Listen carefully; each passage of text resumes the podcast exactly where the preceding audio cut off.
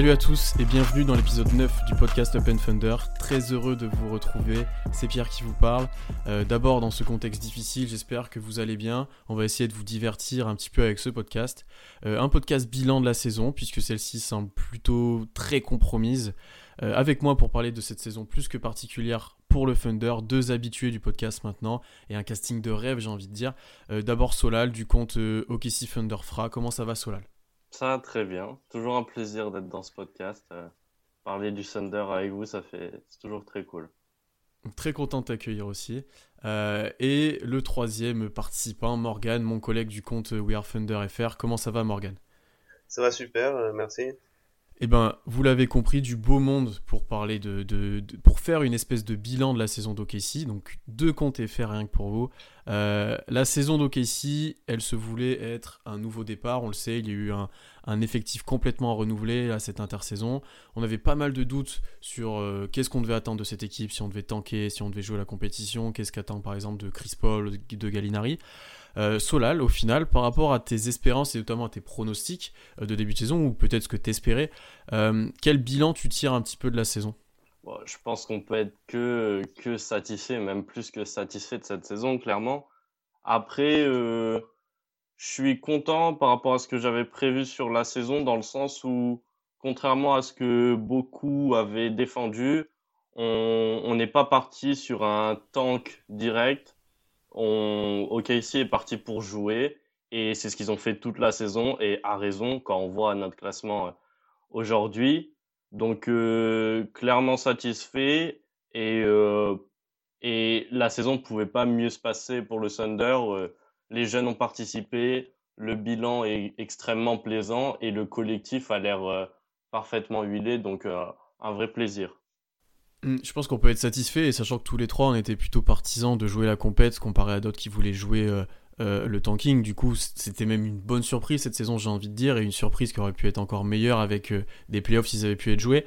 toi, Morgan, tu peux la même question. Qu'est-ce que tu vas retenir de cette saison et qu'est-ce qui t'a marqué un petit peu? Je pense que le, mot surprise est le mot parfait parce que même si, bon, nous, on était plutôt optimistes, moi, en tout cas, j'étais optimiste dans le sens où je où je voyais cette équipe euh, euh, plus haut que ce que voyaient les, gens en général. Euh, je les voyais autour, de, des playoffs 8, 9, 10, 11 peut-être. Mais ouais, mais elle est très surprenante parce que ça clique parfaitement. quand on voit le, le c'est l'un des meilleurs 5 de la ligue avec Schroeder les, trois, meneurs. Quand on voit l'impact qu'a Gallinari alors que vous pouvez penser qu'il allait partir euh, et quand on se remémore euh, l'été qu'on a passé euh, l'été dernier, ben on, on, peut être que que satisfait et, c'est même un petit rêve dans le sens où je pense qu'aucun aucun supporter pouvait penser à une telle saison. Personne. Même, Las Vegas, même, Las Vegas n'avait pas prévu ça. et si, vous ré... ouais. et si vous réécoutez le podcast preview là qu'on a fait, euh, on parlait de, un moment, je crois, Solal, tu dis que tu attendais peut-être le Thunder à 37 victoires et on était presque choqués avec Morgan parce que c'était énorme comparé aux attentes. Et là, on est à 40 et la saison n'a même pas pu arriver à son terme, quoi. Donc, euh, c'était vraiment une saison, on va dire, surprise et plus que satisfaisante. Et je pense que ça a apporté un, un nouvel élan à, cette franchise du Thunder et un nouveau souffle un petit peu. Juste le, problème, c'est qu'on la verra sûrement pas en playoff et ça, ça laisse un petit goût euh, amer. Hmm. Donc, bon, même si on est vraiment heureux de cette saison, euh, elle aura toujours un petit goût d'inachevé en fait. Ouais, je suis, bah, d'accord avec toi, Morgan. Mais et ce que je voulais dire aussi, c'est que au début de la, au début de la saison, du coup, on sortait d'une année où les Clippers avaient fini huitième, et donc en plus, on avait récupéré pas mal de leurs joueurs avec Shai, euh, Gallo, etc.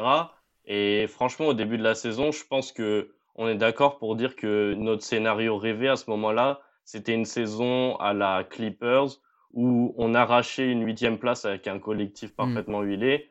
Et au final, ce scénario rêvé et l'équipe a même réussi à le dépasser en fait en, en ayant quasiment l'avantage du terrain, il me semble. Donc euh, c'est pour dire à quel point cette saison est quand même assez incroyable de notre côté, quoi. Après, il y a plusieurs choses à mettre un petit peu en exergue vis-à-vis de cette saison surprise et qui font qu'au final, c'est pas si surprise que ça. D'abord, il y a le talent. Enfin, on le savait, il y avait beaucoup de talent dans cet effectif, même si certains en doutaient. Chris Paul était très revanchard. Gallinari a toujours été un très fort joueur. Shai, on en parlera, je pense, par la suite, euh, est un gros candidat au MIP. Il a énormément progressé. Il a une grosse responsabilité. Euh, on a énormément surperformé dans le clutch. Ça, on en parlera aussi peut-être par la suite. C'est peut-être une, chose qu'on retiendra de cette saison.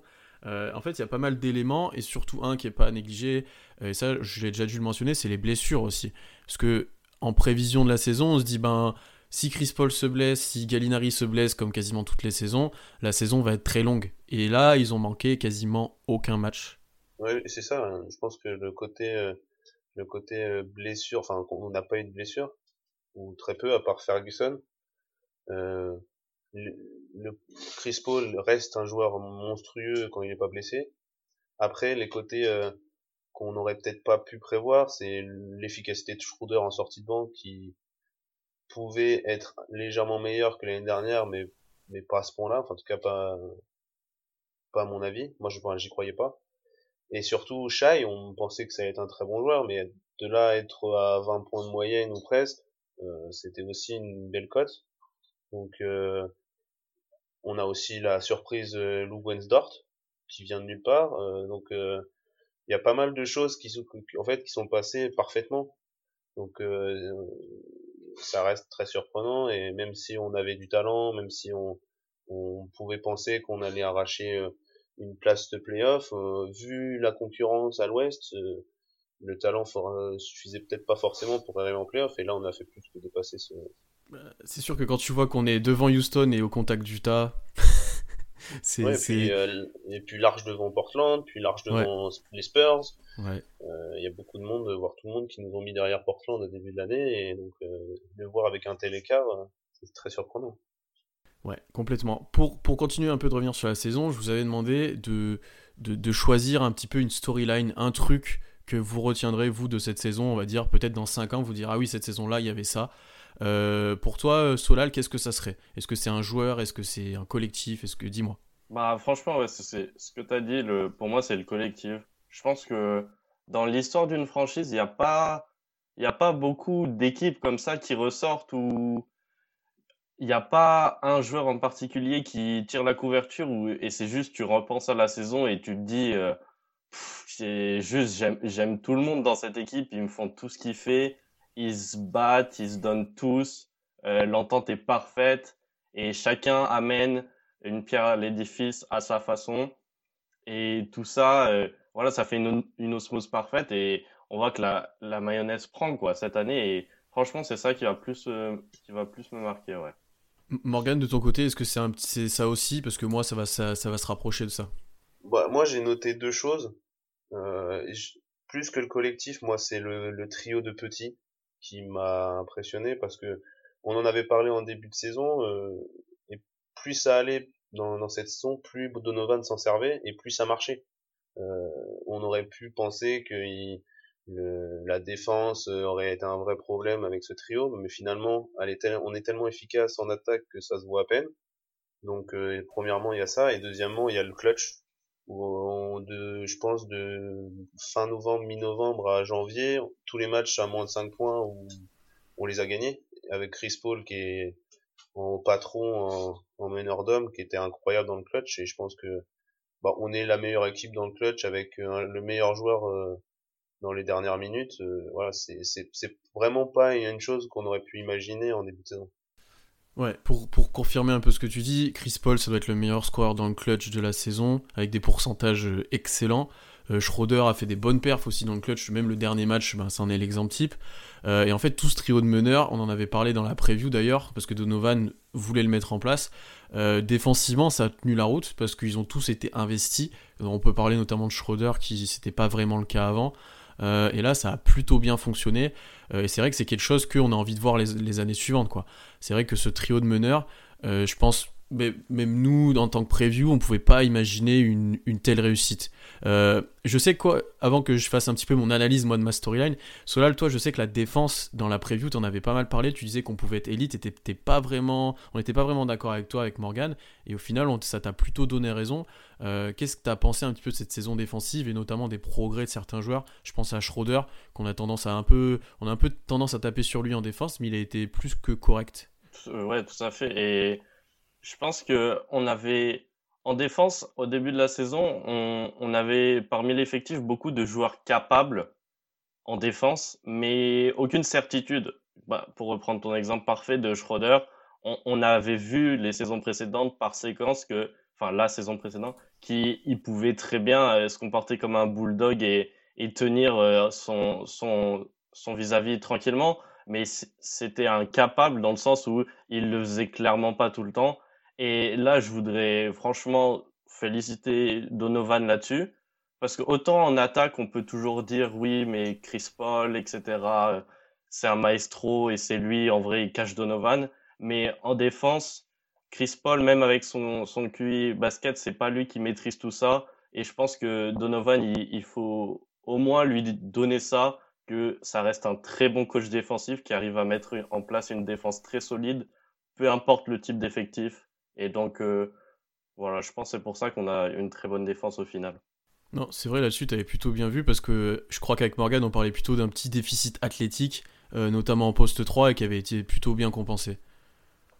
Oui, et puis euh, je pense que comme on l'a précisé tout à l'heure avec le, le, collectif et l'esprit d'équipe, bah, quand tu une équipe qui, qui tire dans le même sens, avec pas un joueur qui est au-dessus d'un autre ou avec des égos surdimensionnés, bah tu te retrouves à te battre pour la même la même cause et que ça soit d'un niveau euh, un, super niveau ou pas bah les, les, les joueurs sont se, se tirent euh, vers le haut et ça crée ça crée de l'émulation aussi. Euh, puis on a on, en parle peu aussi euh, vu cette difficulté défensive mais quand t'as un joueur comme Terence Ferguson qui qui se bat sur le meilleur joueur le meilleur arrière tout, tout le match euh, qui vont va rater tous les tous ces tirs euh, de l'autre côté du terrain, mais qui, qui se donnent à fond euh, de ce côté du terrain, bah ça fait une différence aussi. Quand un, une apparition d'un Lou Wensdorf qui devient le pitbull défensif euh, mm. attitré, bah c'est aussi un, un plus qu'on n'avait peut-être pas imaginé. Pour un peu résumer tout ça, moi je vais donner un peu ce que je vais retenir de, de cette saison. Moi, ce sera vraiment la nouvelle culture qui s'est installée. Euh, ben, dans la franchise. Avant, on le sait, on avait l'influence, j'ai envie de dire, extrême de Westbrook, que ce soit sur le terrain, en dehors, euh, dans l'organisation même. Là, on avait un nouveau départ avec pas mal d'incertitudes euh, derrière Chris Paul, derrière beaucoup de jeunes aussi, il faut le dire, puisqu'on fait jouer Shaq et Sophomore, on fait jouer des rookies, on fait jouer pas mal de joueurs en contrat rookie. on avait assez peur de la reconstruction et au final, on se retrouve avec une équipe qui jouait l'avantage du terrain playoff, donc ça, c'est pour ça qu'on parle de très bonnes surprises. Euh, pour moi, il y a trois hommes à mettre en valeur vis-à-vis de cette bonne saison. Euh, d'abord, c'est Sam Presti. Euh, je pense qu'encore une fois, on, sous-cote le travail qu'a fait Presti cet été parce qu'on avait ces trades un peu qui, crevaient, qui crevaient le cœur. Mais là, dans la situation où on est maintenant, avec les pics qu'on a, avec les joueurs qu'on a pour développer, on est quand même dans une situation plus que bonne, voire très très très bonne. Euh, donc pour commencer, donc faut pas le sous-estimer. Les choix ont été bons. Ensuite Donovan, ça c'est comme tu l'as dit Solal, je te rejoins complètement. Défensivement, il a des très bonnes choses. Offensivement, il a su un peu se réinventer et il a su se réinventer avec le troisième. Euh, c'est Chris Paul qui moi m'a complètement surpris par euh, lui. Je pense qu'il a inclus de la culture du collectif, de gagner ensemble, de se transcender pour un but commun plutôt qu'individuellement. c'est ce qu'on a ressenti beaucoup avec cette équipe-là. Peut-être beaucoup plus qu'avant où c'était très soliste. Et après, encore une fois, ben nouveau jeu qui s'est mis en place avec euh, ces trois meneurs, un vrai stretch fort qu'on attend depuis longtemps. Euh, donc Gallinari. Pour illustrer un petit peu ça, ce changement offensif est beaucoup plus collectif qu'avant. Il y a des stats que je suis allé chercher. Euh, cette année par match, on faisait 290, 288 passes. L'année dernière, on était à 242, dernier de la ligue. Cette année, on est au milieu de tableau. Quand on compte le nombre de ballons touchés, ça correspond un petit peu aux passes. L'année dernière, on était avant dernier avant Houston, 372 et cette année on est à 408. C'est des chiffres qui montrent en fait que le ballon est plus partagé, même si on joue toujours sur ISO, on, essaie de mettre un peu plus de choses en place. Et ça se voit aussi à l'usage, puisque là on a Chris Paul à 23, Shai à 23,7, Gallo à 24, Schroeder à 27, et l'année dernière c'était Russ à 31, Paul George à 30, et euh, c'était presque terminé après ça. Donc voilà, vraiment plus d'implication dans tout le monde, et ça, rejoint un petit peu ce que tu as dit Morgan sur Ferguson, sur Dort, c'est qu'en fait on a mis en place un système et une culture qui permet à même des joueurs euh, un peu moins talentueux ou qui n'ont pas d'expérience de s'exprimer. Et ça, c'est Lugensdorf tout craché. Tout à fait. Rien à rajouter. Euh, je ne sais pas ce que, que, vous en pensez par rapport à ça, mais euh, est-ce que ça vous a convaincu collectivement? Parce que ça, c'est une question aussi qu'on s'était posée dans la preview. On sait, on fait encore pas mal d'ISO, ça cache un petit peu notre façon de jouer, elle cache un petit peu, mais en fait c'est beaucoup de 1 contre 1 basé sur nos guards. Est-ce que ça vous convainc de jouer comme ça? Est-ce que ouais, ça a été séduisant? Moi, moi, ça m'a, ça séduit dans le sens où je pense qu'on joue euh, avec nos qualités. On a des joueurs qui sont très bons en ISO, euh, qui sont pas des, des croqueurs de ballon dans le sens où, bah, même si Russell Westbrook on l'adorait, bah, il fallait qu'il ait souvent le ballon.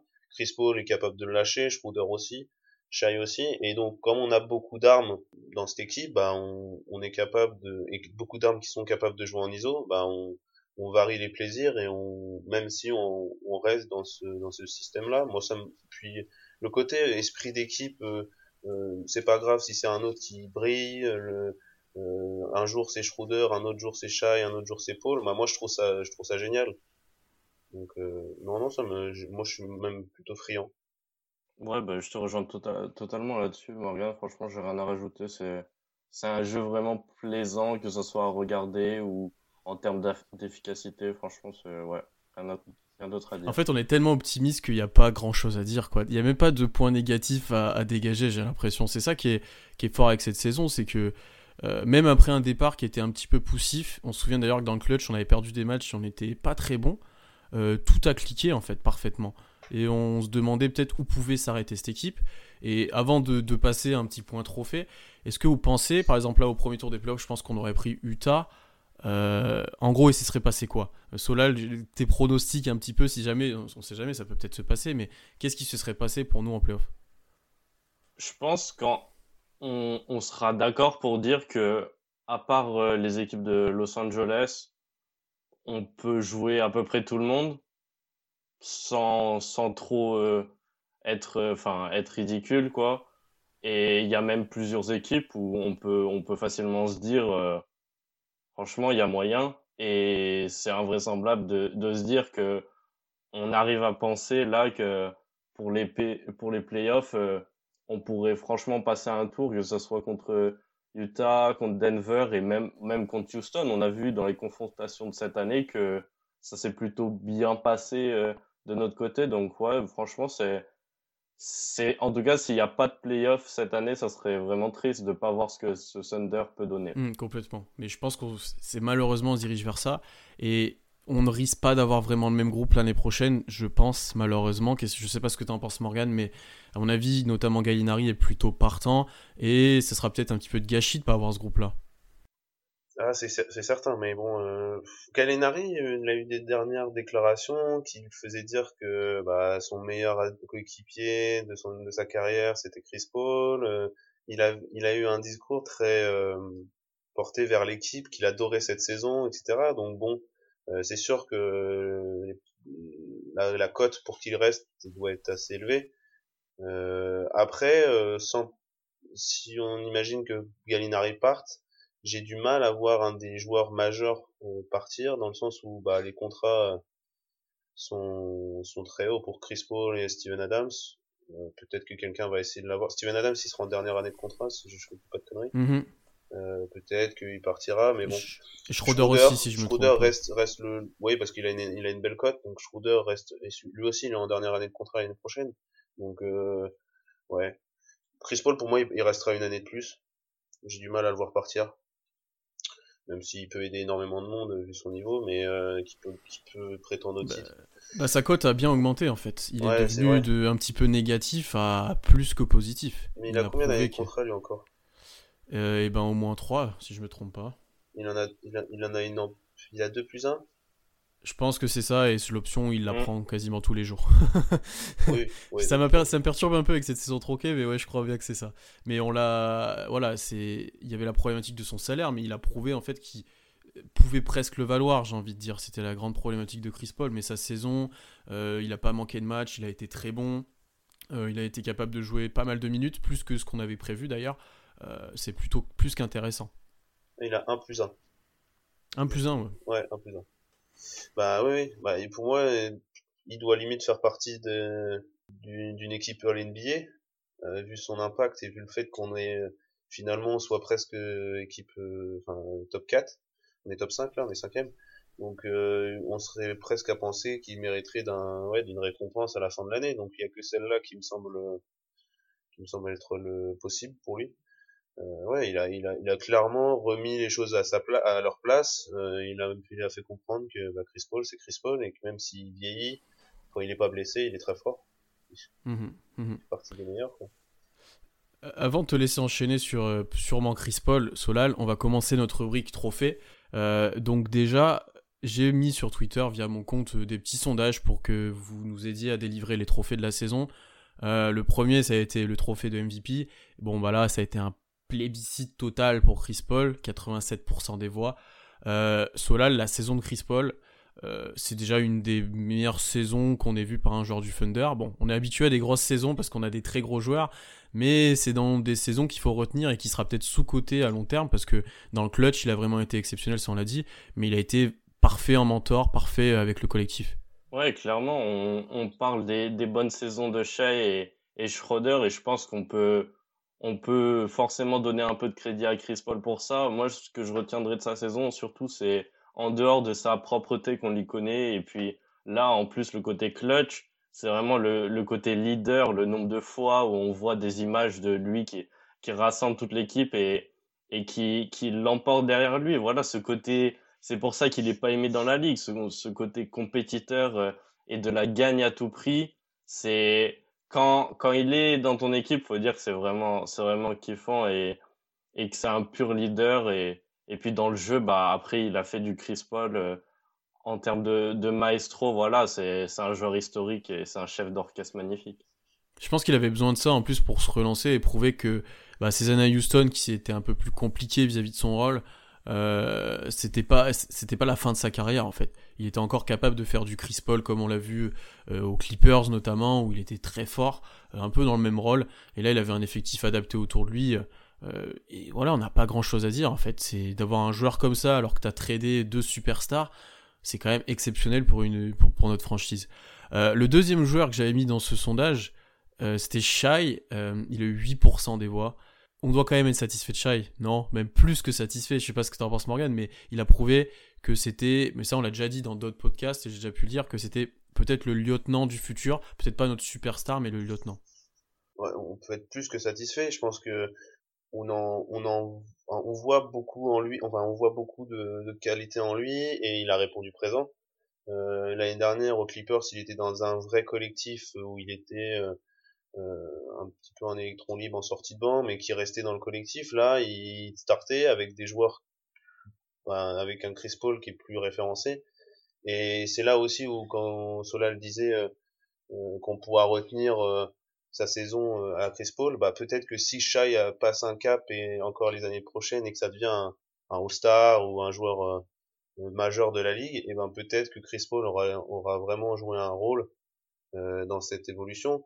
Et euh, Shai, même s'il a eu des vrais bons passages et des passages un peu plus compliqués, bah si on tire un bilan de sa saison, bah, on peut être que satisfait dans le sens où il, il, il fait des stats, il est capable de marquer, il est capable de faire euh, à un moment il avait dit que Billy Donovan lui avait donné un défi de prendre des rebonds, bah il en a pris 20 au match suivant. oui. euh, il, il, a les capacités de, de, faire de tout faire, il a un physique atypique, il est long, euh, il il, quand il drive, euh, c'est hyper efficace.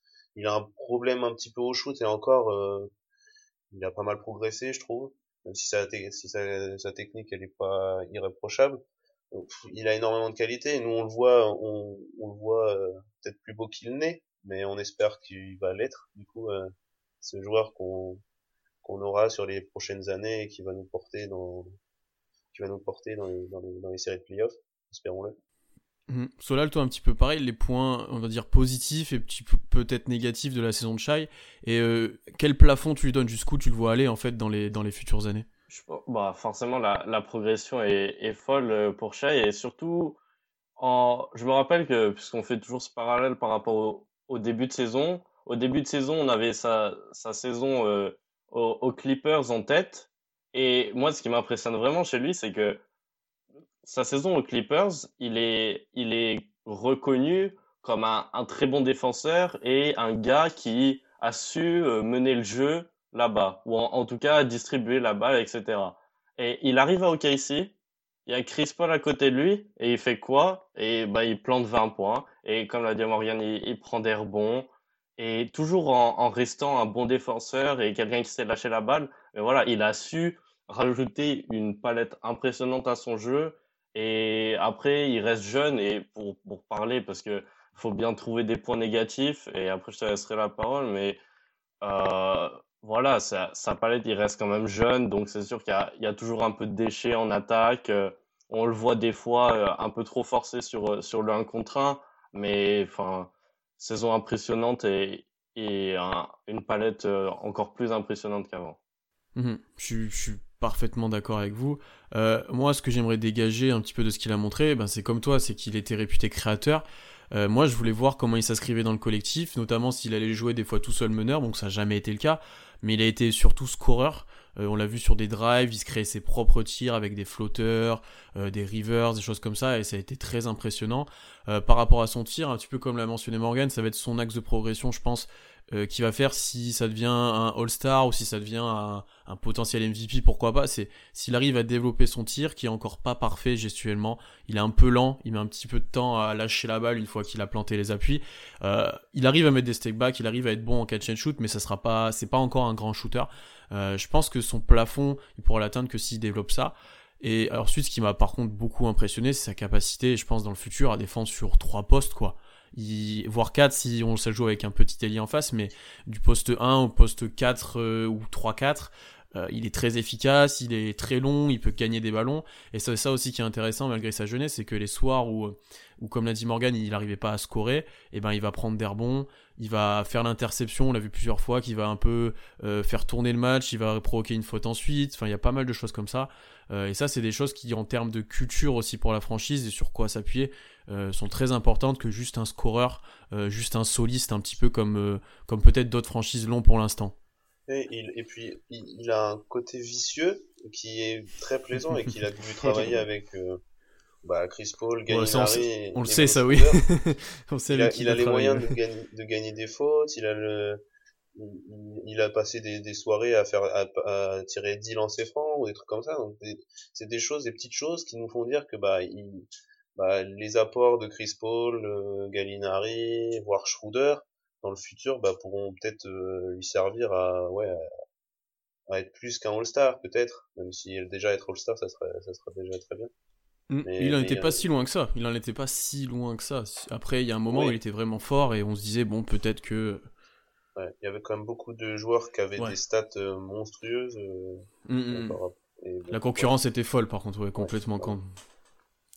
Euh, le troisième joueur du sondage MVP que j'avais mis, et c'est assez fou, c'est que c'était le troisième meneur, et c'est lui qui a eu le, euh, le troisième plus de voix avec 4%, c'est Schroeder. Là, je vais aller vers Morgan, parce que on le verra ensuite, t'étais très bas sur Schroeder à l'intersaison, t'avais du mal à le voir bah, s'illustrer aux côtés de Chris Paul, ne pas avoir trop de lumière, être dans le bon mood pour faire euh, avancer la franchise. Et au final, c'est peut-être lui qui s'est le plus adapté et qui s'est bien plus dans son rôle de sixième homme. Et il va peut-être avoir ce titre-là d'ailleurs. Euh, donc, fais tomber le coup de pas sur, sur Schroeder. Vas-y, je te laisse faire.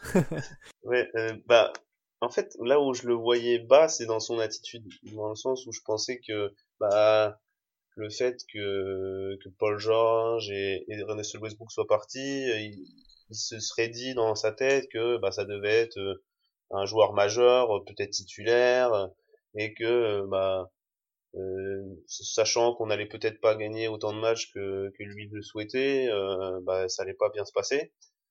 Après, en termes de, de, qualité de joueur, euh, j'avais pas trop de, de doutes dans sa capacité à, à, à, être efficace.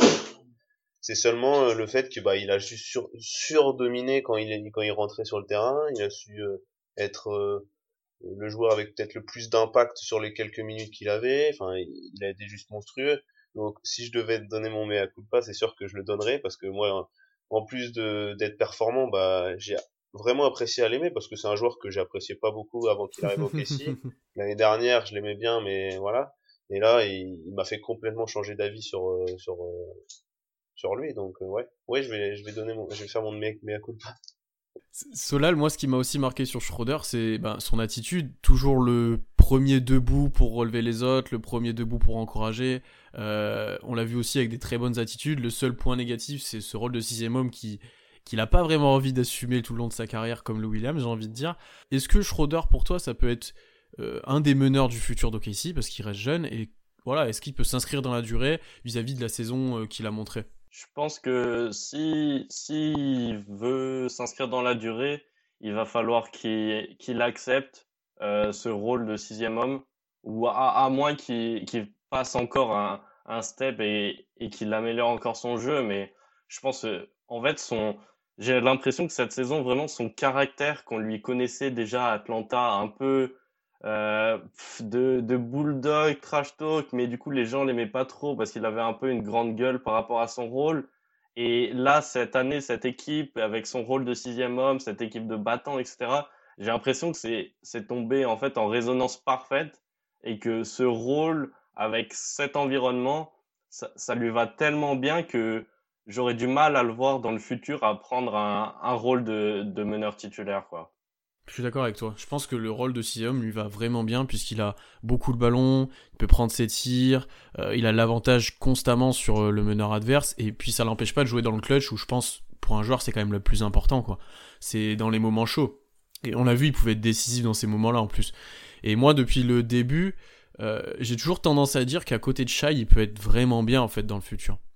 Voir quel autre profil de, guard on pourra avoir, parce que Chris Paul ne sera pas là sur du très très très longtemps, mais euh, je le trouve plus que cohérent à côté de Shai euh, pour faire un backcourt. Dernier joueur que je voulais aborder là dans ce groupe MVP, et par contre dans le sondage personne l'a respecté puisqu'il a eu zéro voix, c'est Danilo Gallinari. Euh, ben, en fait, les zéro voix, je pense que ça sous-cote clairement le niveau de Danilo Gallinari cette saison, euh, surtout offensivement, puisque défensivement, on sait que c'est pas son fort, mais il a, été, il a fait les efforts. Euh, mais offensivement, c'était quand même très très costaud. Je sais pas ce que t'en penses, Solal, mais j'étais impressionné par sa constance et par. bah, même dans sa création de tir, c'était vraiment fort. Ouais, mais tu vois, je suis pas, enfin, je suis pas étonné qu'il ait recueilli zéro voix. Et non, moi, non plus, mais c'est méchant, quoi. Ouais, non, mais ce que, ce que j'allais dire justement, c'est qu'en même temps, si, si tu avais fait un vote pour la deuxième place, je pense, tu vois, qu'il aurait ah. été assez haut par contre. dans dans le sens où cette année, c'est, ça n'a jamais été le leader de l'équipe ou, ou l'affiche de l'équipe. Mais par contre, comme tu as dit, franchement, en, en lieutenant, c'est, enfin, c'est tellement le joueur parfait dès que tu es un peu dans le mal, à tout moment, il peut, en regardant son joueur droit dans les yeux, son vis-à-vis, il lui plante un shoot sur la gueule et, et il te remet dans le match comme ça. En termes d'efficacité, franchement, c'est tellement agréable à OKC quand on a connu ces années de disette à, à l'aile en termes de, pourcentage derrière l'arc. C'est, ouais, clairement, c'est très efficace et un excellent lieutenant qui fait pas de bruit, mais qui fait les efforts là où il faut.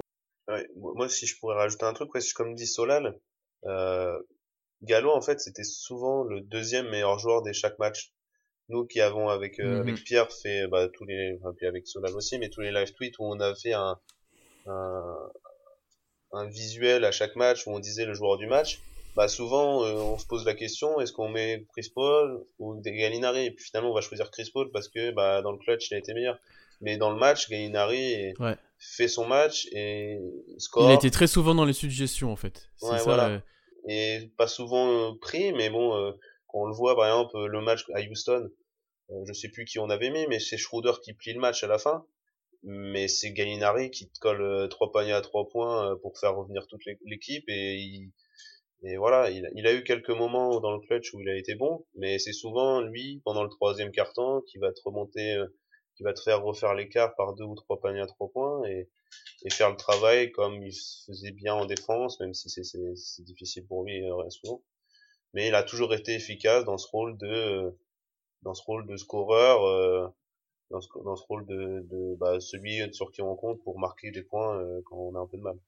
Moi, il y a trois choses un petit peu que je retiens de lui. Déjà, la première, c'est qu'il n'a pas été blessé. Et ça, pour Gallinari, c'est quelque chose de presque unique, j'ai envie de dire, et qui l'aide vraiment ben, pour faire une grosse saison, parce qu'il avait énormément de pépins physiques auparavant. la deuxième chose, c'est que il a l'équipe gagnait en fait. On l'a dit au début de la saison, il avait des propos un peu durs avec le Thunder. Il voulait pas vraiment jouer là, il voulait jouer dans une équipe compétitive. Mais là, l'équipe compétitive, il était dedans. Et je pense que ça l'a vraiment motivé, ça l'a vraiment fait passer un cap mentalement. Et il commence, ça on l'a un petit peu vu, il commence, je pense, à s'accrocher un petit peu à la franchise et à, et à la ville. Et si financièrement c'est possible, je suis pas complètement sûr qu'il s'en aille cet été en fait. Et ça serait une très bonne surprise de le garder puisque, et il l'a prouvé cette saison, euh, c'est mon troisième point, c'est que en termes de troisième option, euh, balle en main, en spot-up shooter, poste 4 qui nous manque, en stretch fort à côté de nos guards, je pense qu'il y a difficilement mieux en NBA actuellement. Euh, j'ai pas de nom en tête. S'il y en a des gens qui peuvent me le dire, dites-le, mais je vois pas de, de tel profil, et c'est ça aussi qui va, attirer pas mal de gens, mais il est vraiment très intéressant, malgré une petite limite défensive, on le sait, il a été ciblé des fois sur, sur les pick and roll, mais euh, il est vraiment très intéressant dans ce rôle-là, on l'a même vu jouer des pick and roll, lui, avec Steven Adams, et c'était très chiant pour les défenses d'ailleurs à, défendre ça. Euh, un dernier mot sur Gallinari, qu'est-ce qu'on retiendra de Gallinari, est-ce qu'il peut être là l'année prochaine? Bah, Comme tu comme as dit, euh, je pense que il fait partie des tout meilleurs dans son style de jeu. Donc c'est pour ça que bah on a vu euh, pas mal de dont Miami euh, pendant la star saison vouloir le récupérer. Euh, après là où ça va peut-être être plus compliqué, c'est que je pense qu'on on, risque pas de mettre une blinde sur lui dans le sens où on est quand même parti sur une mini reconstruction. Donc après s'il accepte un peu moins, peut-être que peut-être que comme c'est un joueur qui, qui dans le top de, de son style, bah il y a une équipe qui va mettre une blinde sur lui et donc il va il va il va préférer aller là-bas. Je sais pas, c'est difficile à dire. Déjà qu'on pense que c'est possible qu'il reste, c'est déjà une quelque chose de d'assez euh, inattendu. Donc euh, bon, j'ai assez j'ai j'ai pas mal de mal à voir euh, ce qui va se passer pour pour lui. Bah, bah, le problème c'est qu'il est pas c'est pas une superstar où les équipes vont mettre vraiment beaucoup d'argent mais c'est pas n'importe qui non plus. Et lui, il voudra être dans une équipe qui gagne. Et les équipes qui gagnent, je sais pas si elles ont énormément d'argent à mettre sur un joueur comme ça. Donc est-ce qu'il préférera une situation intermédiaire comme à Oklahoma City? Euh, Juste dire qu'il est, enfin, juste qu'il est, qu'il vieillissait quoi. Donc peut-être oui. qu'il ah va avoir ce, ce facteur-là en tête et donc euh, peut-être accepter moins que. Ouais, oui, c'est vrai qu'il est vieillissant. Ouais. Donc est-ce qu'il va sacrifier de l'argent? Ce sera une ce sera intéressant de voir cet été, qui va être, qui va être très spécial de toute façon. Euh, on va passer au deuxième trophée, le défenseur de l'année. Et alors là, c'est bah, la surprise de la saison, puisque pour avoir écouté le podcast preview, on n'a même pas prononcé son, son, nom dans le podcast. Et là, il a un trophée à la fin de la saison. Euh, bah, bien sûr, bon, les votes ont été plus serrés, mais avec 48,6%, c'est Lou Dort qui a eu le, le Graal. Euh, enfin, que dire? C'est un rookie, tout est contract qui a été monstrueux sur les 20 matchs qu'il a dû jouer en tant que titulaire, à défendre sur Lillard, à défendre sur Paul George, à défendre sur euh, n'importe quel poste. Euh, est-ce que Lou Dort, c'est pas. Est-ce qu'on le sous-cote peut-être pas un petit peu dans la future reconstruction euh, Solal? Est-ce que ça peut pas être une pièce très importante? Je pense que vous allez être étonné, mais moi déjà, je l'aurais vraiment pas donné à Lou Dort ce titre. Ah. Et je suis plus Enfin, en fait, je l'adore. Et déjà, avant que la saison commence, bon, on n'en avait pas parlé, mais j'avais regardé les, les reports pour la draft, etc. Et j'avais vu que c'était un beau buff. Et, et quand j'ai vu qu'on l'avait obtenu comme ça, euh, non drafté, euh, franchement, j'étais vraiment content. Mais je pense que je parle seulement défensivement là. Mais je pense qu'on l'aime tellement qu'il nous a fait beaucoup trop oublier Ferguson. Et on en parlera après du coup. Mais mm-hmm. voilà, je, Lou Dort a fait un très beau taf, vraiment étonnant. Je pense que absolument personne ne pouvait attendre ça de lui. Mais voilà, je, moi je garde franchement Ferguson en défense. Euh, je pense qu'on le sous-estime un peu trop par rapport à ses performances offensives et, ses blessures récentes. Quoi. Oui, le fait que Ludor lui ait pris la place dans le 5 aussi. Ouais, voilà. Donc toi, tu aurais voté pour Ferguson, qui a eu d'ailleurs 17% euh, des votes, on y reviendra peut-être après. Euh, toi, Morgan, du coup, est-ce que tu l'aurais donné à Ludort C'est peut-être ça que j'aurais dû poser comme question moi je l'aurais donné à Lou Dort même si pareil hein, je suis un je, je suis un enfin fan de Ferguson dans le sens où j'ai vu les progrès qu'il a fait défensivement, on sent que bah il est passé sous l'aile de André Robertson. Euh, et je trouve qu'il lui ressemble énormément dans, dans, sa dans ses attitudes défensives. Après, le, offensivement, bah, il commence à le ressembler aussi, même si sa gestuelle, même si sa gestuelle est, est bien meilleure. Moi, là où je trouve Dort impressionnant, bah, déjà, il a un côté Marcus Smart euh, que moi j'adore. Ouais. Buff, euh, défensivement toujours présent, il passe toujours au-dessus des écrans. Il, enfin, il est monstrueux, il, est, il, obtient des passages en force euh, à tous les matchs. Ouais. D'ailleurs, ça, avec Alan, on l'avait dit dans le podcast post-draft que Lou Dort, c'était Marcus Smart. Ouais, bah, il invite à réécouter. Physiquement, physiquement déjà, il a quelques similitudes. Et je trouve que même offensivement, même si bon et là il, il a du déchet, que son geste, que son que son shoot n'est pas encore euh, n'est pas n'est pas bon, mais il a des choses intéressantes. Il, il sait, il sait, il sait, il a il a un handle plutôt correct. Il a un, une mécanique de shoot qui est pas dégueulasse. Euh, il est capable de driver. Il a fait quelques quelques drives superbes durant la saison. Moi, je trouve qu'il a des, il a vraiment un potentiel offensif euh, peut-être supérieur à celui de Ferguson en fait. Donc peut-être que oui, dans le futur, on s'en servira un peu plus que Ferguson. Je sais pas, mais moi, je, moi, j'y crois hein, dans le sens où il va avoir un contrat et euh, peut-être sur la longue, sur sur la durée. Oui. On, on, le verra, il sera une au moins un joueur de banc euh, efficace, euh, je pense, dans le futur. Bah là, typiquement, ce, Lou Dort, il, il risque d'avoir un contrat de plusieurs années avec une année en team option, voire deux années en team option en fait pour voir comment il évolue, mais avec un salaire décent pour un rookie, on va dire, euh, qui se rapprochera d'un contrat rookie. Euh, moi, je l'aurais pas donné à Lou Dort et je reviendrai après pourquoi. Euh, mais c'est vrai qu'il a été très impressionnant et je comprends pourquoi les gens lui ont donné sur la fin de saison. C'est lui qui, qui met un peu cette intensité défensive dès le début des matchs. Euh, par rapport à ce que tu as dit, Morgan, je te rejoins dans le fait qu'il est capable, lui, de, par exemple, mettre des backdoors, mettre des coupes euh, pour profiter de l'attention qui est captée par les meneurs. Euh, il est capable athlétiquement de prendre la balle, un petit peu de la porter, d'aller finir au cercle, ce n'est pas capable de faire Ferguson. Par contre, j'ai quand même, même si c'était compliqué sur la fin de saison, beaucoup plus confiance en Ferguson au niveau du tir à trois points. Je pense qu'il est, je pense qu'il est capable de, de, de, revenir à un pourcentage décent. Ferguson l'année dernière, il était vraiment bon. Et c'est pas logique que là où il a eu les mêmes tirs, euh, il n'a pas été capable de confirmer ça. Je suis, je sais pas, j'ai entre les deux, bon, Ludort a beaucoup plus la hype en ce moment, c'est certain, et on aura l'occasion de reparler de Ferguson ensuite puisqu'il a un trophée. Euh, mais moi, j'aurais donné le trophée en encouragement, on va dire, à Steven Adams. Euh, pourquoi? Ah ouais, ouais et c'est pour ça que je l'ai mis dans le sondage, c'est ce que je voulais voir s'il avait des votes. Il a fini deuxième à 26%. Alors c'est pas le meilleur défenseur, je pense, de l'équipe, mais on se rend pas compte à quel point il est indispensable en fait. C'est-à-dire que regardez les matchs où Nerlens Noël a starté, euh, alors, j'adore Nerlens, mais euh, c'est pas la même chose défensivement, pas du tout.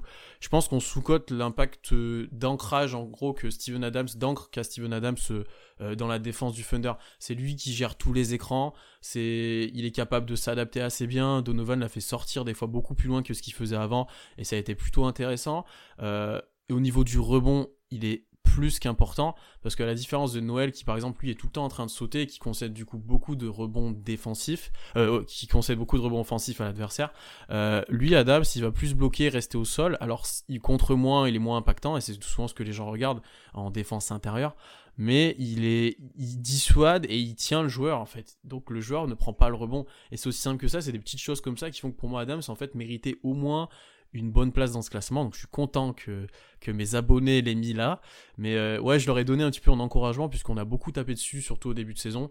Et il a fait une très bonne fin de saison. Euh, je crois notamment c'est début janvier où il fait une grosse série de matchs. Euh, et c'était voilà, il méritait quand même d'être mentionné puisqu'on va pas trop en parler dans, dans le podcast. Ouais, il a prouvé des choses, encore une fois, que c'était un très bon tout et pivot, j'ai envie de dire. notamment dans la création du jeu, où on lui a demandé un peu plus de choses, de jouer un peu plus loin du panier.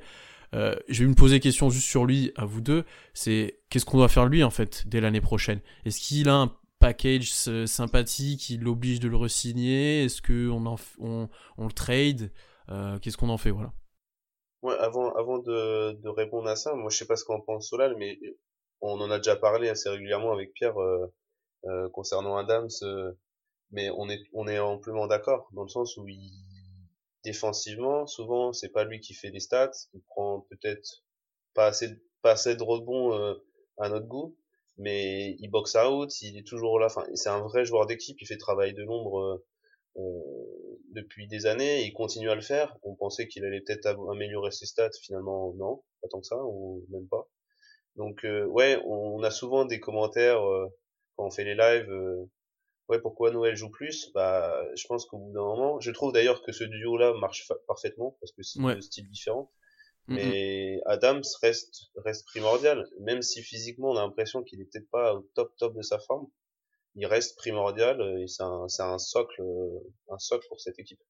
Après quand il est au top, en tout cas, il est fort. C'est ça le truc, c'est qu'on l'a eu souvent semi blessé aussi.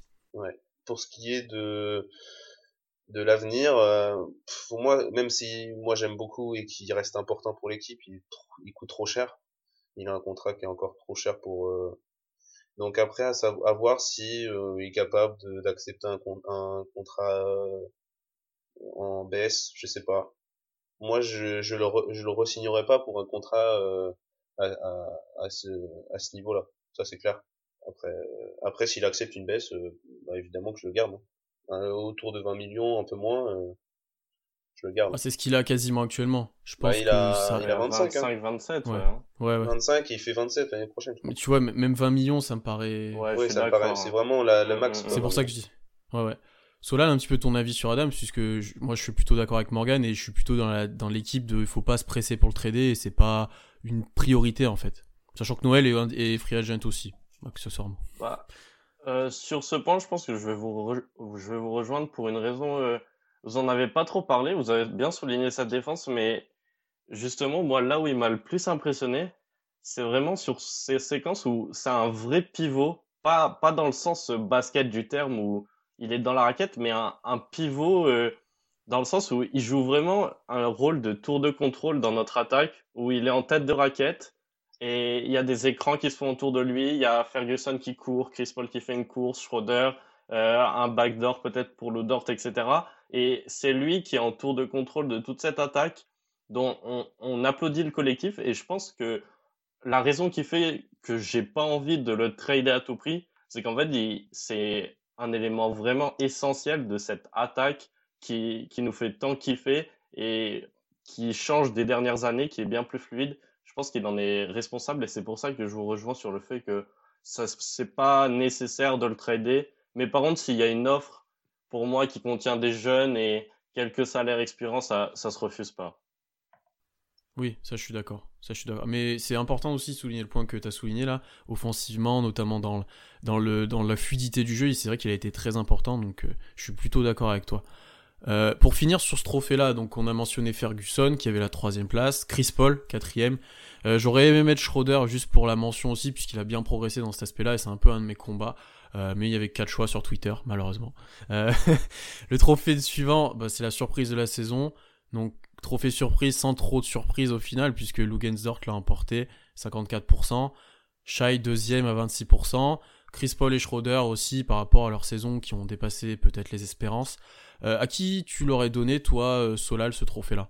Oui, bah après, là, je pense qu'il n'y a pas trop de discussion en soi, parce que Ludort, il, il vient de nulle part. Il s'entraîne même, même pas avec l'équipe, et au final, ça, ça, c'est, ça. je trouve ça vraiment incroyable, qu'il arrive à pas s'entraîner avec l'équipe, mais enfin, ouais, ça, c'est vraiment une histoire de fou.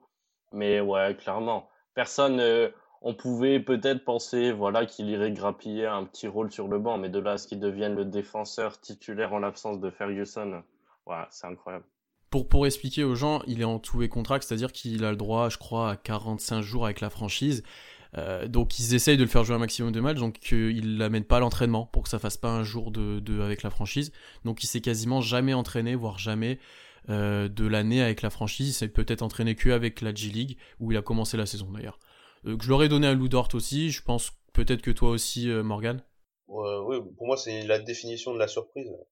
Donc oui, évidemment. Après, Shai, on, c'est surprenant dans le sens où il a, il a réussi à être régulier à un très haut niveau, mais on pouvait, on pouvait imaginer qu'il atteigne ce niveau-là euh, au, mieux, quoi.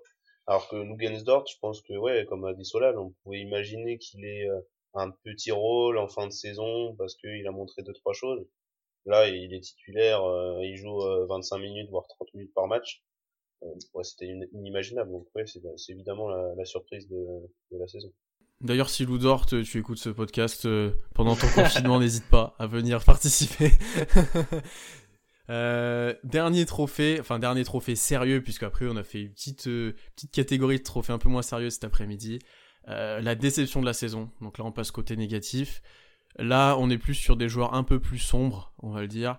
Euh, Ferguson, il remporte le trophée avec 54% quand même des votes. Euh, en fait, je sais pas ce que t'en penses Morgan, mais moi, c'est, je pense que les gens en attendaient que ça devienne un vrai poste 3 titulaire, défenseur avec un tir, euh, voilà, qui confirme l'année dernière. Et ça a été plutôt l'inverse. C'était une saison compliquée pour lui où il a manqué de confiance, il a manqué de, ouais, il a en fait, il a manqué de rythme aussi parce qu'il a été blessé. ça a été une mauvaise saison pour lui et c'est pour ça que sa hype est beaucoup descendu, comme on a pu l'évoquer auparavant. Ouais, moi, moi, euh, tu vois, cette, cette, euh, cette catégorie-là, moi, j'en ai pas de joueurs qui m'ont déçu. Euh, notre saison, elle est, elle est tellement bonne que même un joueur qui peut-être n'a pas répondu à toutes les attentes, bah, j'aurais, j'aurais pas mis, je sais plus qui t'avais mis d'ailleurs dans, dans tes quatre. Euh, Ferguson, Diallo, Muscala et Adams. Ouais. Ouais, je sais même pas pour qui j'ai voté, d'ailleurs. Mais Ferguson, oui, il est décevant dans le sens où il a pas, il a pas su concrétiser ses progrès de l'année dernière dans le, dans le shoot, enfin, dans le pourcentage au shoot. Mais moi, il m'a tellement fait plaisir défensivement parlant que ça s'est contrebalancé, en fait. Donc c'est peut-être euh, la, la, la, déception de la saison euh, euh, pour pas mal de monde, mais peut-être parce qu'on n'en a pas finalement tant que ça. Euh, même Diallo qui a pu décevoir des gens, euh, bah, on n'en attendait pas non plus des choses incroyables. Ouais. Mm. Adams, ouais, oui, on aurait pu attendre plus de stats, mais mais finalement il fait le taf comme il sait faire, donc ouais, ouais. Euh, moi, il oui, c'est un peu décevant. Moi, c'est plus, ça m'attriste en fait. Qui, en fait, on le voit qu'il a un, manque de confiance assez incroyable.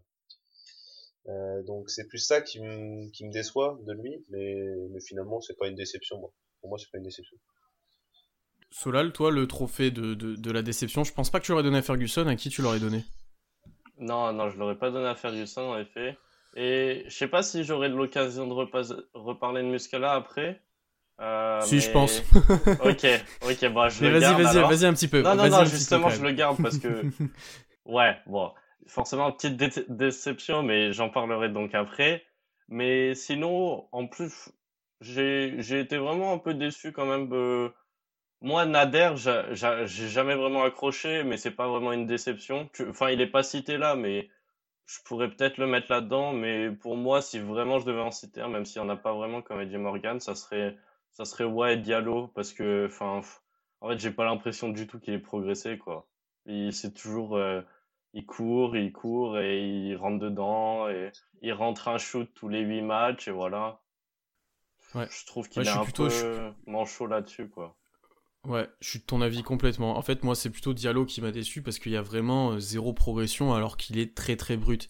On va dire que Ferguson, comme vous l'avez dit, il a gardé sa base défensive qui est sa force euh, et c'est plutôt un souci de confiance. Alors j'aimerais bien que moi ce souci de confiance, il le transforme en, alternance dans le jeu, notamment pour faire des drives, pour créer pour les autres. Je suis sûr qu'il est capable de faire ça. Mais Diallo, il y a vraiment zéro progression en fait. Il a presque pas joué cette année en plus. Donc ça fait partie de la déception. Euh, donc c'est peut-être euh, un joueur sur qui on avait pas mal parié à un moment l'année dernière et qui disparaît petit à petit.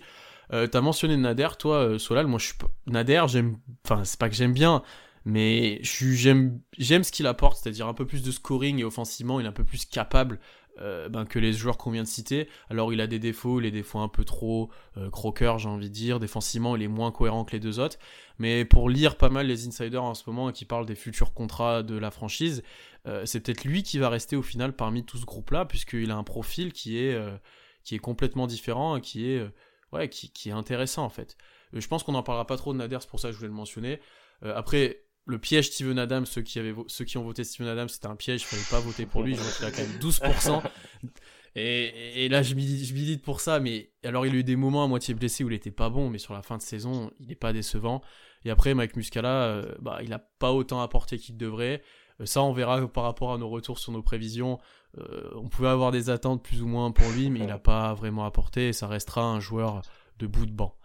On va passer maintenant au trophée un peu plus fun. On enchaîne, hein, le temps passe. on va commencer par le, trophée du joueur le plus stylé de l'équipe. On sait d'ailleurs qu'il y a eu une sacrée photo au début de la saison, on l'a tous en costard, qui était assez incroyable en niveau, en niveau swag.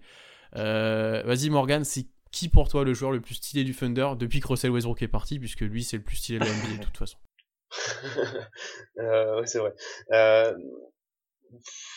Euh... Il y a pas mal de, de, de, de gars qui peuvent euh, l'avoir, mais euh, moi je trouve que euh, Shea Gilgus est pas mal à ce niveau-là. Euh, et puis Steven Adams dans son dans son style aussi un côté un bon côté swag. ouais, je dirais ces deux-là. Euh, mais avec un petit penchant pour euh, Shell Gilgus, Alexander. J'ai Shai aussi, puisqu'il a ce swag, ouais. ça va ressembler à Westbrook un petit peu ce qu'il va proposer. Il a l'air vraiment fasciné par ça.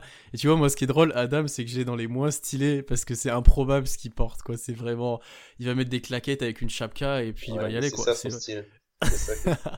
Et après, moi, je mentionnerai juste Gallinari, qui a le look total euh, étalon italien. Les lunettes. Euh, qui est d'ailleurs très chambré. oui, les lunettes. Et qui est d'ailleurs très chambré par euh, Schroeder et Chris Paul vis-à-vis de ça, parce qu'il vient souvent en costard, un peu italien et tout.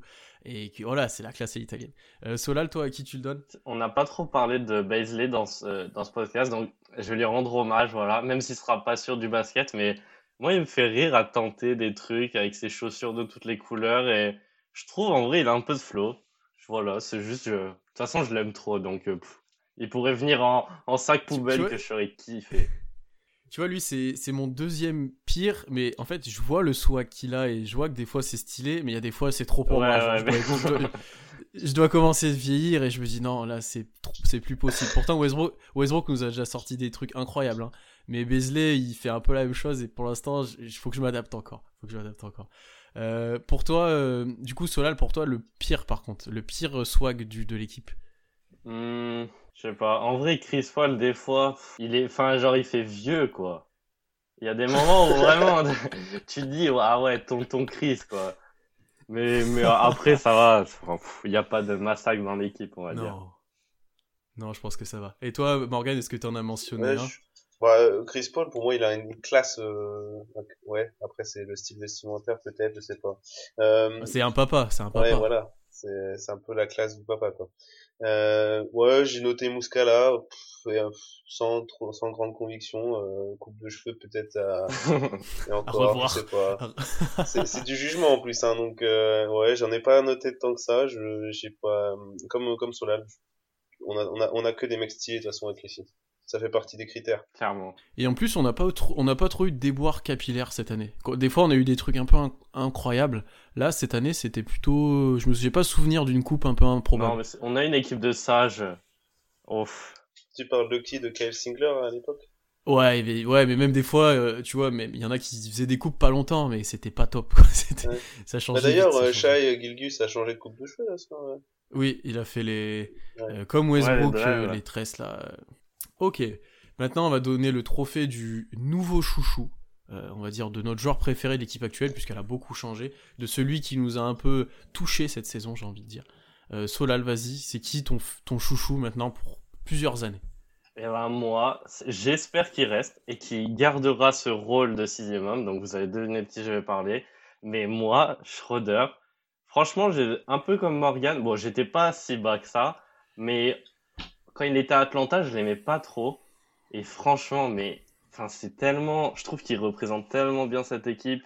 Il est tellement, est tellement kiffant ce joueur à regarder dans dans ses sorties euh, en dehors euh, en dehors du terrain, etc. Franchement, moi je l'adore et je trouve qu'il représente parfaitement la mentalité d'OKC. Mm Morgan? J'avais noté Schroeder aussi parce que bon, j'ai évidemment Micha et Gilgus Alexander. Je pensais que ça allait être euh, assez unanime. Donc j'ai évidemment Gilgus. J'avais noté Schroeder pour mon pour refaire mon mea culpa euh, par rapport à ce qu'on a dit tout à l'heure.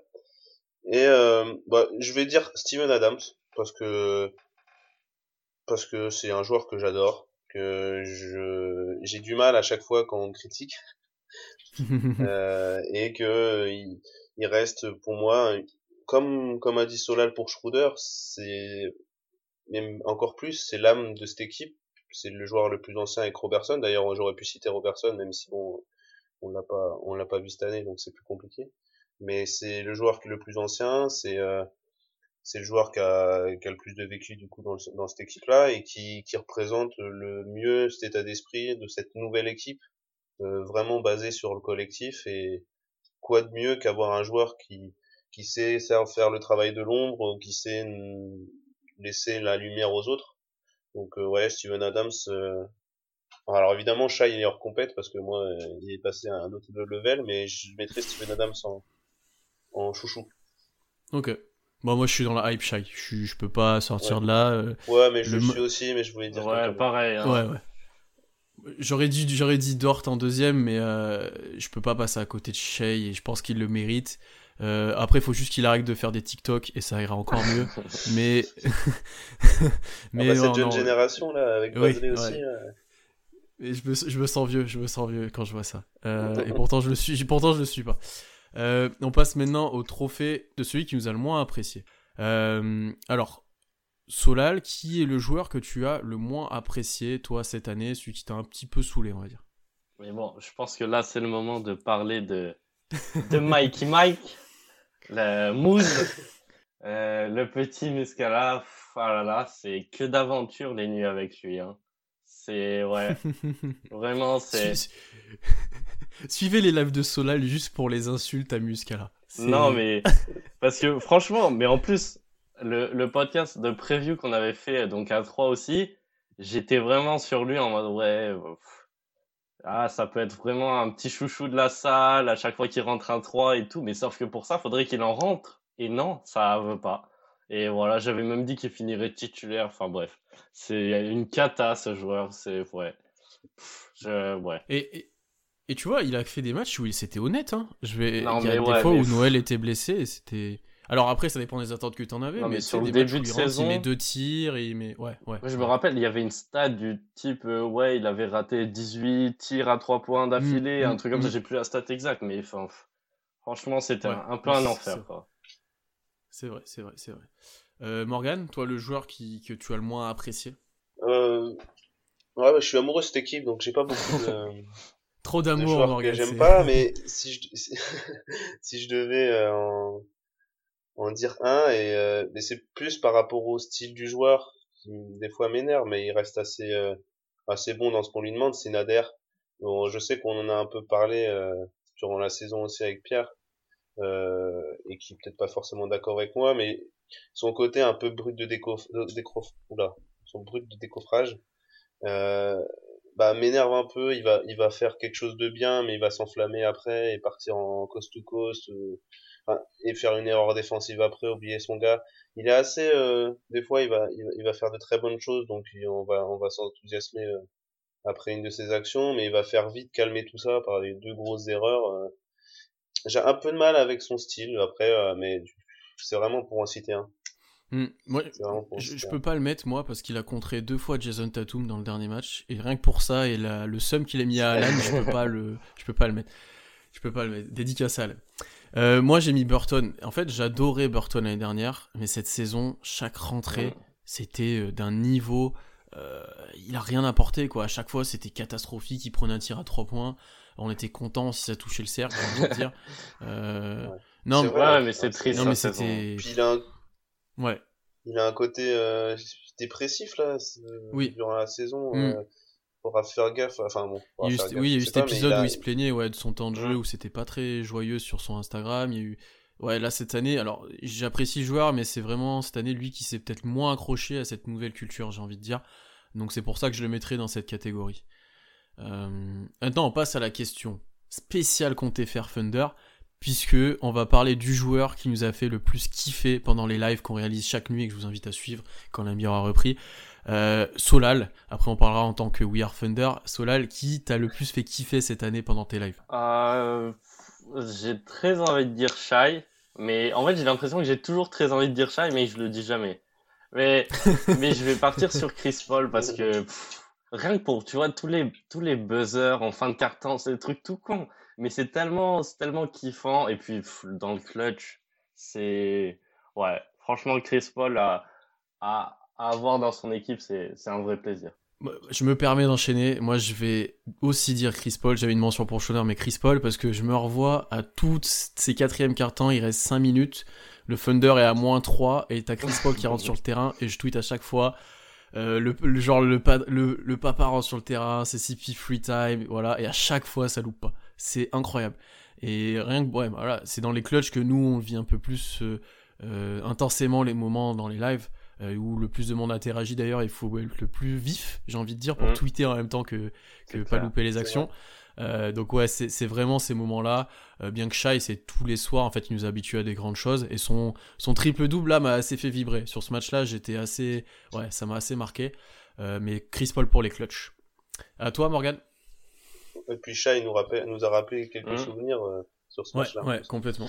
Euh, moi, moi aussi, j'ai noté Paul, évidemment, pour le clutch, mais je vais rajouter une petite chose pour Chris Paul, c'est le, à chaque fois qu'on rentrait dans le bonus, ah. c'est la spéciale Paul, que, qui m'énervait à un point quand il n'était pas au Casey, mais qu'est-ce qui me faisait kiffer à chaque fois qu'on rentrait dans le bonus, bah, c'est le petit swipe, et les petits lancers, qui, qui, bah, à chaque fois valait un tweet, euh, oui, de notre part. Le, tweet spécial euh, avec la victime du soir. Ouais, Victime du soir. Que j'avais repris à, je sais plus, euh, Eric, Horn. Ouais, Horn, ouais. ouais. Euh, voilà. Euh, oui, après, euh, comme on en a, on, en a, on peut en citer beaucoup. Euh, moi, les rentrées de Schroeder, je pense que en voulais, tu voulais aussi en parler. bah, c'est à chaque fois, il mettait 9 points dans, le pro, dans dès sa première rentrée au bout de 5 minutes, et dans le troisième carton ou quatrième, au début de quatrième, c'est pareil, c'est lui qui scorait, qui était là pour le scoring c'était quasiment tous les soirs et c'est toujours aussi sympa enfin à suivre quand, quand on suit le match et qu'on qu'on doit live tweeter. Euh, voilà euh, voilà c'est Chris Paul et Schroeder. Ok. On va, pas, on va donner maintenant celui le trophée du joueur qui nous a le plus énervé pendant nos lives parce que des fois on pète des câbles euh, vraiment. Et moi je pense que c'est Gallinari. Je prends la main. Je dis Gallinari. Pourquoi? Parce qu'en fait Gallinari il y a des fois où il va te mettre trois tirs à trois points d'affilée et des fois il va louper un tir un peu important tout seul. Euh, alors qu'il a 40% à 3 points et tout, et il n'y a rien de plus énervant en fait. Je m'en souviens d'un un, dans les derniers matchs où dans le clutch on est peut-être à, à moins 7 et il rate un tir tout seul ouvert à 3 points pour relancer le match euh, et ça tourne pas dans notre sens et tu vois c'est le genre de truc qui m'énerve et ça c'est parce que j'ai de l'exigence envers le joueur plus que par rapport à certains voilà et ça des fois je sais que ça m'a rendu un peu fou où il loupait des séries de tirs alors qu'on en avait besoin et qui peut être très très très efficace euh, Solal ton joueur, le joueur qui t'a le plus énervé. Bon, je sais à peu près, mais. non, non, mais je vais pas repartir sur Mikey Mike, mais non, sinon, je pense qu'en dehors de, de Muse la chèvre, euh, je pense que je te rejoins sur Gallinari, franchement. C'est, comme c'est un peu un joueur de série, c'est c'est toujours frustrant certaines fois, mais après, ouais, il n'y a pas vraiment, dehors de Muscala, de joueurs qui m'ont énervé cette année, ça va. Enfin, Gallo nous énerve, mais des fois nous fait aussi bien kiffer quand il met des grands tirs. Ouais, voilà, c'est ça. Euh. Mm. Morgan, est-ce que tu as un genre différent de, de Gallinari? Bah, pour les mêmes raisons de la catégorie d'avant, euh, Nader m'énerve. euh, dans... Oui, parce qu'il va, il va faire des choses qui sont pas, qui sont, qui sont pas logiques ou et donc il va pas réussir et donc ça ça va ça va m'énerver un peu sur le moment. Il euh, y a aussi euh, euh, Diallo aussi qui, qui est un peu énervant quand il mm. quand il fonce tout droit et qu'il bah, il fait une faute offensive logique. ouais, c'est des petits trucs comme ça, mais c'est, c'est, je vois ce que vous voulez dire avec Gallo, c'est qu'on en attend beaucoup. Peut-être que j'en attends un peu moins de Nader ou de Diallo. Donc, bah, ça me frustre sur le moment, mais c'est pas, c'est pas, on a, en fait, on n'a pas de, de gars énervants parce qu'on n'a pas de bouffeur de ballon. Euh, Russell Westbrook l'était un peu énervant. Euh, Parfois, même ouais. S'il était, euh, mm. Même s'il était incroyable sur certaines séquences, il avait ce côté énervant à vouloir prendre les choses en main. cette année, on n'en a pas. Donc, euh, Schroeder peut-être sur un ou deux matchs, mais encore c'est rare. Donc, on n'a pas vraiment de joueurs énervants. ouais. Hmm, Schroeder a peut-être ce côté-là un petit peu plus garder la balle. C'est ouais, ouais. on va finir cette série de trophées par l'élection de notre match préféré de l'année, euh, qui a été écourté malheureusement, mais on a eu quand même des sacrés matchs cette année. Euh, je vais commencer par toi, Morgan. Tiens, le match que tu retiendras de cette année. Euh, j'en ai cité trois, mais je vais quand même en citer, en citer qu'un. c'est le match à Houston. Mm. c'est le Martin Luther King Day, je crois. Euh, ouais, je crois que c'est ça. Avec, euh, on doit être mené de 15 points à 7 minutes de la fin. Et puis, bah, c'est ce match-là où Gallinari euh, feu. Colle 3 points, 3 3 points de suite avec une faute à 3 points, je crois aussi. Et Schroeder qui plante le, le game winner sur la sur la tête d'Arden. Ouais, c'était un match un peu spécial aussi parce qu'il y avait Westbrook, c'était aussi un retour de de Chris Paul à, à Houston. Ouais, c'était un match vraiment spécial. Mais bon, on en a eu beaucoup des matchs dans ce style-là. Et j'ai retenu celui-là, j'aurais pu en retenir d'autres, j'en ai noté d'autres d'ailleurs. Vas-y, vas-y, vas-y, euh, vas-y, mentionne. Ah, je, je, parle des, ouais, des ouais, deux autres. Bah, il y a celui de Toronto où Charles Gilgus chez lui. Euh, mmh.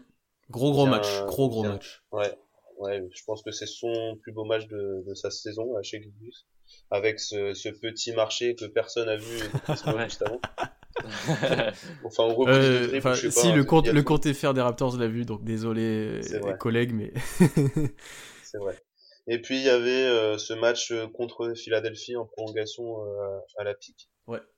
Avec ce petit shoot euh, en transition de Gallinari, euh, avec son, sa célébration qui, qui, était sympa. Le match en lui-même, je pense que c'est ce match-là qui était le plus beau dans sa dans la continuité. On a eu un clutch aussi sympa, mais, mais c'est celui-là. Et on, on, les a détruits en prolongation, par contre, si je me souviens bien. Ouais. Ouais, ok. Ouais, ouais, on doit les battre de 10 points, je crois. Mm. 10 points. Solal, à toi, un petit peu tes matchs de la saison. Ouais, bah, du coup, il il m'a coupé l'air sur le pied sur Toronto mais franchement c'est un match que que j'avais bien kiffé le retour de Shai euh, dans son pays. Surtout qu'à ce moment-là il me semble qu'on on avait à peine un bilan positif donc c'était pas encore euh... enfin c'est une grosse victoire dans la saison. Je veux dire on l'arrache à la fin dans le clutch euh... et voilà bah son record en carrière chez lui. Enfin c'était c'était vraiment un super match quoi.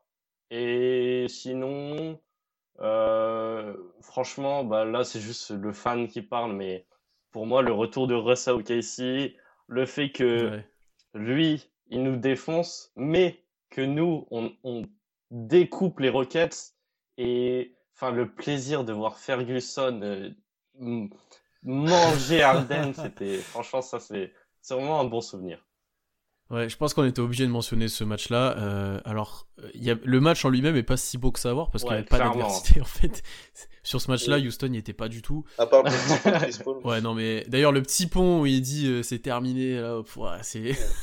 Donc, euh, ouais, ce match-là est quand même à retenir, forcément.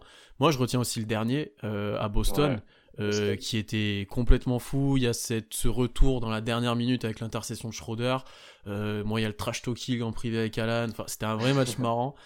Euh, et après, il y a celui de Minnesota où il y a cette action, je pense, une de la saison, euh, du touchdown de Steven Adams pour Schroeder qui égalise au buzzer pour la prolongation. Voilà. Après, on peut mentionner aussi le triple double de Shea. Euh, y a, en fait, on a eu plein de matchs assez forts en émotion, ouais. avec des clutches, ouais, avec des choses... contre les Bulls.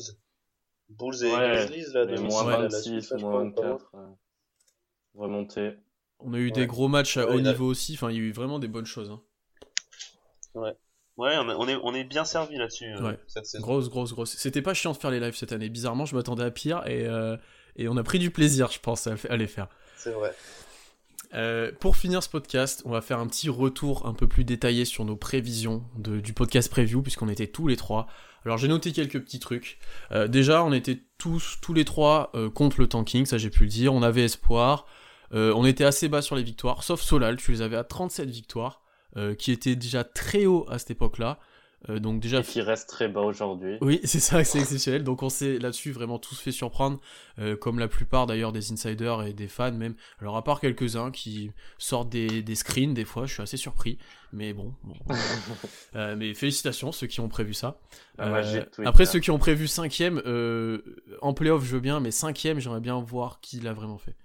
Euh, ensuite, Solal, tu étais toi plutôt optimiste sur le futur niveau de l'équipe, par contre, et tu nous mettais dans la course au playoff peut-être plus que, que Morgan et moi, dont on parlait sur une explosion. Ça, Morgan, on a été plutôt mauvais là-dessus, puisqu'on parlait de ouais. Gallinari qui s'en allait presque à coup sûr, euh, Schroeder, Schroeder voilà. Bon. Euh, j'ai quand même dit à un moment aussi que c'était inconcevable pour moi qu'on soit dans le top 10 des équipes NBA, dont, ce dont on n'est pas loin actuellement, et ça met en doute notre choix de draft. Euh, et après, on a été plutôt bon sur euh, la progression du jeu collectif, euh, le trio de meneurs, qui nous a fait même mentir, on a été même un peu pessimiste. Morgan sur Schroeder, bon, voilà, on l'a dit, hein, tu le trouvais un peu égoïste pour être tradé, voilà. petite occasion de revenir sur une chose. On était tous les trois pour que Billy Donovan reste cette saison. Enfin, pourquoi pas en tout cas. Mais par contre, on pariait sur, notamment vous deux, sur le fait que ça soit sa dernière saison. C'est-à-dire que l'année prochaine, ça sera peut-être la. Euh, il y aura plus Billy Donovan. après cette saison, où il est peut-être outsider pour être coach de l'année, vous en pensez quoi? Solal, est-ce que pour toi, Billy Donovan doit rester pour le futur de la franchise et construire? Ça va être un peu la réponse facile, mais ça dépendra des moves de cet été. Je pense que, en tout cas, pour moi, le choix de garder ou non Donovan devrait être une conséquence et ça doit être clairement pas notre, ça doit clairement pas être notre, notre premier move. On, selon moi, si, si on conserve Chris Paul et même si Gal, Gallinari part, par exemple, ou même Adam se fait trader, etc., je pense que, en fait, à partir du moment où Chris Paul reste, pour moi, Donovan doit rester parce que je trouve qu'en fait, vont trop bien ensemble, dans le sens où on a vu les limites de Donovan les dernières années offensivement, et Chris Paul compense, et défensivement, Donovan fait un hmm. taf parfait. Donc, en tout cas, la conclusion pour moi, ça va être que si Chris Paul reste, Donovan doit rester. Je vois ce que tu veux dire. Je suis plutôt d'accord avec toi et ne pas sous-estimer le travail de Donovan. Euh, Morgan, moi j'ai une petite proposition à te faire. Kenny Atkinson à la place de Billy Donovan, est-ce que tu signes? Bah, En fait, je suis assez d'accord avec euh, Solal euh, je pense que si on garde le, un socle euh, assez identique, à l'exception d'un joueur, voire de deux, mais bon, je pense que c'est bien de garder Donovan parce que ça, ça a l'air d'être une configuration qu'il affectionne. Euh, pas avoir d'ego surdimensionné, même s'il a une superstar, un Hall of Famer dans son équipe, c'est pas c'est pas Chris Paul qui va, même s'il avait ce, peut-être ce, euh... bah, il faut le gérer quand même Chris Paul. dans les ouais, faut le gérer, mais bon, dans, sur le terrain, c'est pas, mm. c'est pas mm, mm, c'est pas, c'est pas Arden, euh, voilà. Euh, après, Atkinson, euh, ouais, il a l'air, a l'air euh, très bon. Peut-être que si on repart sur vraiment une reconstruction, comme Soula l'a dit, dans le, avec pas mal de départs, Chris Paul, Gallinari, voire Schroeder et Adams qui partent, peut-être changer même le coach, repartir vraiment sur un, et Kenny Atkinson serait intéressant. On a vu ce qu'il a fait honnête avec une, des, des jeunes euh, et des et des égaux moins moins surdimensionnés. D'ailleurs, c'est comme Billy Novan, ça a moins bien fonctionné quand il y avait des égaux plus surdimensionnés. Euh, ouais, c'est une bonne idée, hein, c'est une bonne. Après, moi, je suis assez d'accord avec Solal. Si on garde un socle, euh, moi, je, je garderai Donovan. Je change encore d'avis. Ouais, je vous rejoins, là-dessus plutôt. Et après, c'est vrai que l'impact que peut avoir un en termes de formation, puisque ça c'est quelque chose qui sera très important dans les futures années et, au niveau Thunder, on peut avoir des doutes ces dernières années sur les joueurs qu'on a pu former et qu'on a drafté. Par exemple, si on parle de Diallo, de Ferguson, on a du mal à voir les progrès parfois. Donc on peut peut-être se poser cette question-là. Et Atkinson est plus un coach euh, qui agit pour ça en fait, peut-être un petit peu plus que Donovan pour l'instant. Mais Donovan cette saison, il a prouvé qu'il pouvait largement faire l'affaire et je pense que les critiques ont largement baissé sur tous les comptes FR euh, du Thunder d'ailleurs. euh... Euh, ensuite, Solal, tu as été plutôt bon en pariant que la défense du Thunder serait assez dominante. Euh, là-dessus, encore une fois, très bien. Par contre, tu l'as été un peu moins bon avec Muscala. voilà, je suis obligé de le mentionner. Que avait dit que ça deviendrait peut-être un des chouchous de la franchise, je cite. Euh... oui, c'est le moment où je ridiculise un peu tout le monde, c'est un peu méchant, mais on a tous fait des hot takes un petit peu. Et enfin, on était tous euh, énormément dans la hype Baisley. Euh, et bah, au final, il a eu du temps de jeu, il a eu son rôle de backup, il a été blessé à la fin de saison. Plutôt intéressant. Lui, ça va être aussi du très long terme, et ça, je pense qu'on est plutôt d'accord avec, tous d'accord avec ça. Et je vais finir ce podcast, et là, cette fois, c'est normal si les takes sont un peu compliqués. C'était les hot takes qu'on a fait en preview de, de l'année. Morgan, tu avais Shy à 20 points de moyenne. T'es passé à ça. T'es passé. Pas loin. je suis sûr que si la saison se terminait, il était à 20 points ah, hein. et c'est possible. Le mec, il veut pas avoir tort. Non, c'est possible, c'est possible, mais t'es vraiment passé loin. Après, c'était pas une hot take, hot take, quoi, quand même. Euh. Ouais, ah, 10 points de plus par rapport à oui. Ah, si, par contre, oui, ça, oui. Avec, des, avec, avec Schroeder, Gallo et, et Paul, euh, on aurait pu penser que. Mais bon, c'est vrai. vrai. que c'était peut-être une moins, tu... moins difficile à prévoir. Et tu avais Baisley en match des rookies. Bon, c'était un peu, un peu plus compliqué. Solal, c'était Baisley qui il aura prouvé à la fin de la saison qu'il pouvait être titulaire hmm. l'année prochaine au poste 4. le poste 4, c'est pas, là où j'ai le, nez le plus fin, on va dire, entre Muscala et Baisley. C'est pas. ouais, je reste sur l'extérieur, on va dire, je suis mieux. Reste sur les meneurs. Et apparemment, oui, du coup, sur les meneurs, tu avais dit que Shea serait meilleur que Jamal Murray à la fin de la saison. Bon, moi, je pense. Bon, on va pas, on va pas rentrer dans des débats interminables, mais on peut avoir ce débat. C'est honnête. Honnêtement, c'est plus qu'honnête si on regarde les stats, si on regarde. Après, Murray a l'aura de shooter qui souvent les gens aiment bien, mais si on regarde les pourcentages, Shai a quasiment le même pourcentage que Murray. Je, cite, je dis juste ça pour euh, les experts shooters. Euh, et c'est un débat. C'est un débat qu'on pourrait avoir. Moi, j'avais quand même dit que Baisley et Shai seraient All-Star sous le maillot du Thunder à long terme. Donc ça, c'est pas encore prouvé. Et j'avais dit qu'Adams marquerait plus de 3-3 points cette année. Il en a mis un de l'autre bout du terrain. ça en vaut 3 en vrai. Donc, euh, ouais. ça fait un bonus. Vous m'accordez quand même. Le... Avec, le, avec le chimie. Euh, ouais, ouais. Ah, Et puis en pré-saison, en plus, le premier shoot qu'il prend là, ça compte, on va dire. Oui. Mais non, parce qu'on a fait le podcast après ah, c'est vrai, oui. Parce que je me souviens qu'on a dit. Oui, justement, on en avait parlé. Ouais, c'est vrai. Ouais, bah non. Ouais. Dommage. Donc euh, malheureusement les miennes ne passent pas pour l'instant en tout cas. Donc on n'est pas été si mauvais que ça non plus là-dessus, on va se le dire, on en a presque... On n'est pas si mauvais. Euh, les gars, on va s'arrêter là. C'était un plaisir de parler de cette saison euh, avec vous. donc merci d'être venu. Hâte de que ça reprenne pour pouvoir redébattre de nouvelles choses, puisque là en final on est tellement optimiste que c'est, on a vite fait le tour. on a vite fait le tour de tout ce qu'on avait à dire. Donc allez suivre Solal at OKC Thunderfra. Euh, un des comptes faire du Thunder. Euh, et allez suivre Morgan et moi, donc moi at Up and Thunder et Morgan et moi at We Are Thunder FR. Euh, donc si vous voulez tout savoir sur le Thunder, c'est les deux comptes à suivre. C'est aussi simple que ça. avec Morgan actuellement, on publie notre classement all-time du Thunder. Ça commence de poser quelques problèmes de débat sur Twitter, en termes de subjectivité notamment. voilà, on a notre classement all-time, on arrive vers les meilleurs joueurs, donc n'hésitez pas à aller voir ça, n'hésitez pas à faire le vôtre aussi. Ensuite, par rapport à Dunkebdo, allez écouter les podcasts Dunkebdo, surtout en ce moment si vous n'avez pas grand chose à faire. Euh, et allez voter pour le DH20 qui va bientôt terminer, c'est-à-dire votre classement des 20 meilleurs joueurs NBA actuels. Euh, donc j'espère que vous l'avez fait les gars, sinon n'hésitez pas à le faire.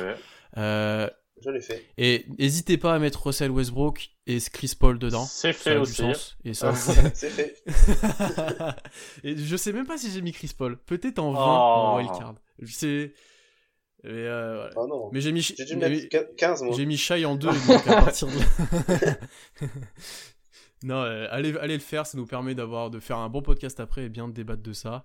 Euh, voilà, c'est tout. Prenez soin de vous, restez chez vous puisque c'est les consignes et on se retrouve très vite. J'essaie de vous prévoir du lourd pour les prochaines semaines et salut.